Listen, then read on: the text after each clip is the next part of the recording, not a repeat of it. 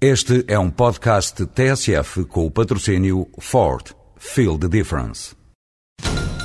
Senhores ouvintes, estamos à espera do verdito. O júri vai comunicar a decisão? Já está. A decisão foi tomada. O Ford S-Max foi considerado o carro do ano de 2007. Ford S-Max. Sinta a diferença. O júri sentiu. Ford. Feel the difference. Sem que tivesse sido feita justiça um dos maiores tiranos da história contemporânea. Pinochet, que depois de um golpe militar nos anos 70, apoiado pela CIA, esteve 17 anos a matar, a torturar e a roubar no Chile. Proteção pelos Estados Unidos e pelo Reino Unido não lhe faltou.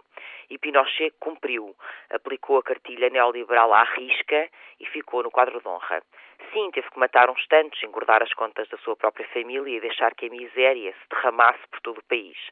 Mas os Chicago Boys e o Nobel Milton Friedman não se puderam queixar. A formação que deram aos jovens economistas chilenos, recrutados para decorar a aula na América e aplicá-la no Chile, teve terreno. A morte de Pinochet deixa lições.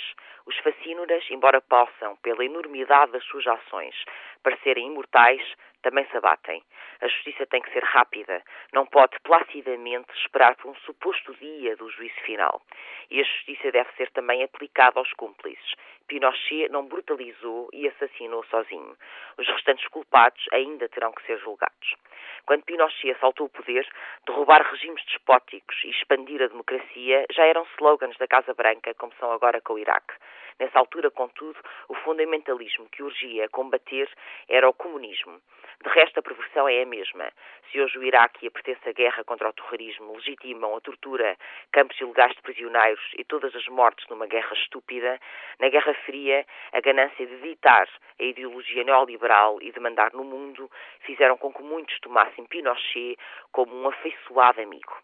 Aliás, a reação que Margaret Thatcher teve à sua morte, afirmando sentir-se profundamente triste, apenas o confirma e revela que os que ainda hoje defendem a imposição da sua política, mesmo noutros países, e a deusa neoliberal, afinal nada e criada no meio do terror, e a defendem a qualquer preço, nada aprenderam com o Chile.